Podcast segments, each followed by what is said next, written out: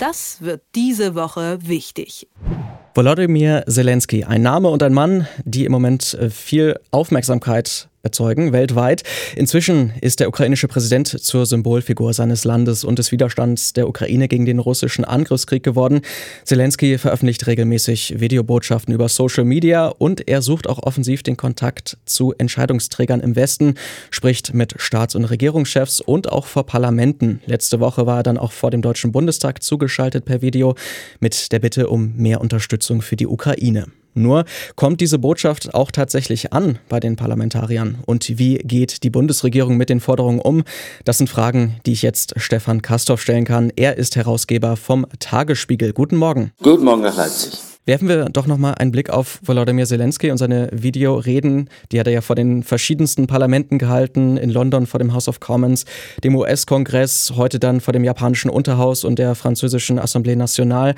Dabei passt seine Botschaft ja auch immer zum Land direkt, also er passt das ja inhaltlich immer ganz gut an. Wie hat er das denn eigentlich in Deutschland gemacht und konnte er die Parlamentarier dann auch inhaltlich abholen? Also erstmal spricht es ja sehr für ihn, dass er sich sehr genau überlegt, wie er wen anspricht. Das ist ja in der neuen Zeit, in der wir wir leben, nicht anders als in der alten Zeit, die mal war. Also du musst die Menschen schon abholen, wie man das nennt. So, das tut er.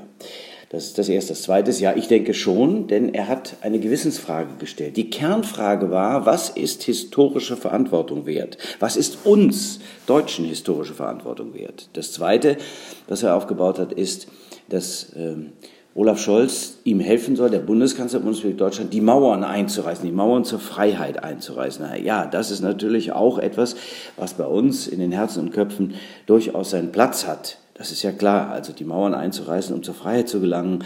Äh, was, wenn nicht, äh, das ist der Grund dafür, dass wir zwei miteinander reden können, du in Leipzig, ich in Berlin. Großartig. Insofern, ja, alles richtig gemacht. Mir hat die Frage sehr wehgetan, was ist uns historische Verantwortung wert? Und ich glaube, den Parlamentarierinnen und Parlamentariern in ihrer überwiegenden Mehrheit auch. Ja, das ähm, kam mir auch so vor. Allerdings hatte man dann ja so ein bisschen das Gefühl, auch was die Reaktion des Bundestags und auch der Bundesregierung anging, dass es ein bisschen untergegangen ist dann aufgrund der fortschreitenden Tagesordnung, wo dann ähm, Geburtstage verlesen wurden. Das hat dann auch für einen kleinen Eklat gesorgt und viel Kritik aus der Opposition geerntet. Kannst du uns das nochmal einordnen? Was ist da eigentlich jetzt genau schiefgelaufen? Also erstmal ist es ja so, dass es nicht ganz überraschend war, was Zelensky gesagt hat. Ja, okay, also die Zusammenstellung und natürlich die Fokussierung Reduzierung, die war überraschend.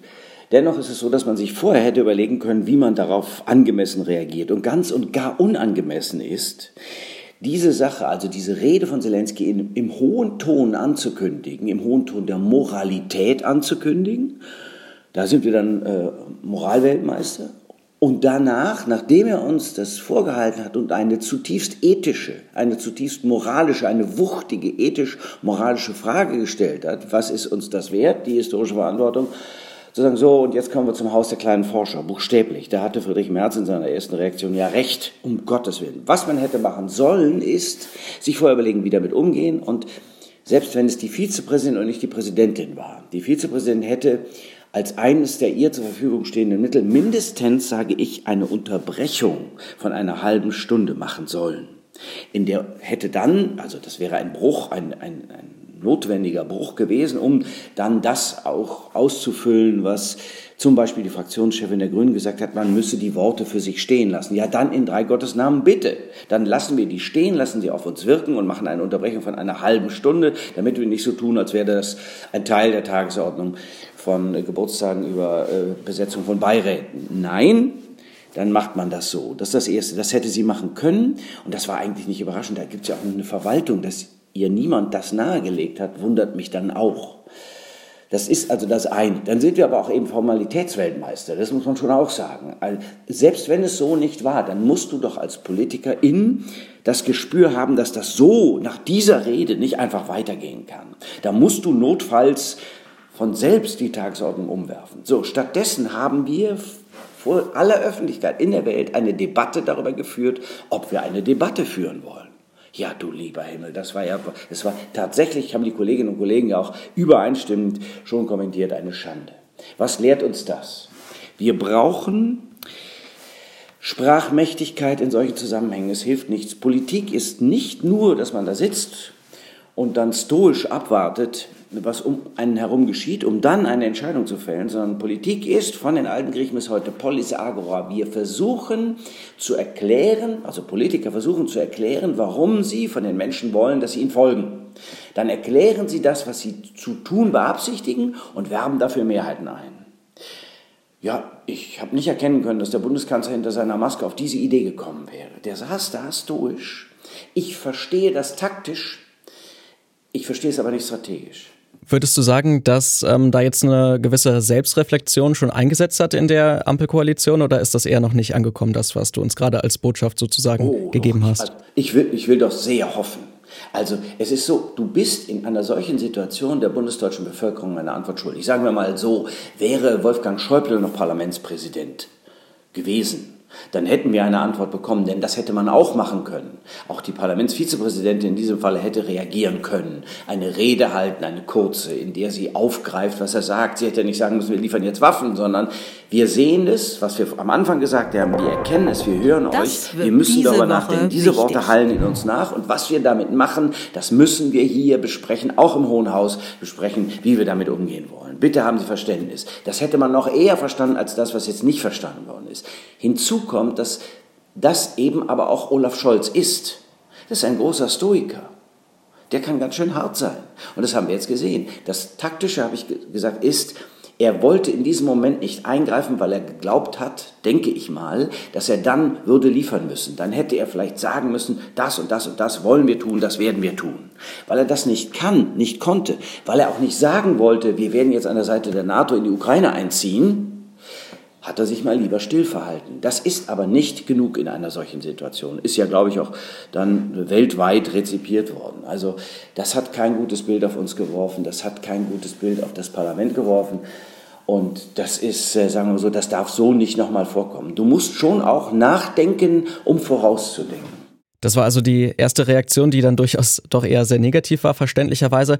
Trotzdem versucht die deutsche Regierung ja doch einiges gerade zu verändern oder in Anstoß zu bringen. Da wäre jetzt zum Beispiel die Reise von Robert Habeck, über die wir sprechen könnten. Am vergangenen Wochenende ist er ja nach Katar und auch in die Vereinigten Arabischen Emirate gereist, um vielleicht auch alternative Energiequellen zu finden, die Abhängigkeit von Russland zu reduzieren und vielleicht so dann auch der Ukraine zu helfen. Ist das denn vielleicht ein erster Schritt, dann doch langfristig besser Verbesserung zu bringen? Aber auch das, auch das, Lars, muss erklärt werden. Also, bis jetzt war es so, dass wenn ein Mensch wie Franz Beckenbauer in der Ausrichtung der Fußball-Weltmeisterschaft in Katar kein Problem sah, alle über ihn hergefallen sind. Zu Recht, zu Recht. Das System, das Regime in Katar ist jetzt kein sehr menschenfreundliches, kann man sagen. Und das ist sehr, sehr zurückhaltend ausgedrückt. So, nun ist aber der Umwelt, äh, der, der Wirtschafts- und Klimaschutzminister ein Grüner ein Grüner, nach Katar gefahren und war offenkundig beschwingt, dass er eine langfristige Zusammenarbeit mit Katar wegen des äh, äh wegen Flüssiggas zustande bringen kann. Ja, das ist aber wirklich erklärungsbedürftig. Vorher, also die Russen sind ganz böse. Äh, Katar ist böse, aber jetzt ganz gut, weil es uns helfen kann, von dem ganz Bösen wegzukommen. Meine Güte, äh, zu glauben, dass das nicht erklärungsbedürftig wäre, dass man dann nicht sagen muss, ja, wir sehen das Problem und ja, wir werden mit Katar darüber weiterreden und ja, wir werden versuchen, da Veränderungen zu, aber irgendwie, das Publikum ist nicht so dumm. Ja, wir sind dann doch jetzt inzwischen so sensibilisiert, dass man das wahrnimmt. Das ist auch wieder so ein Punkt, von dem ich denke, dass er nicht einfach so hätte passieren dürfen, uns passieren dürfen, also an uns vorbeigehen dürfen. Nein, das geht so nicht. Und nochmal, das Petitum ist, diese Bundesregierung steht vor unfassbaren Aufgaben.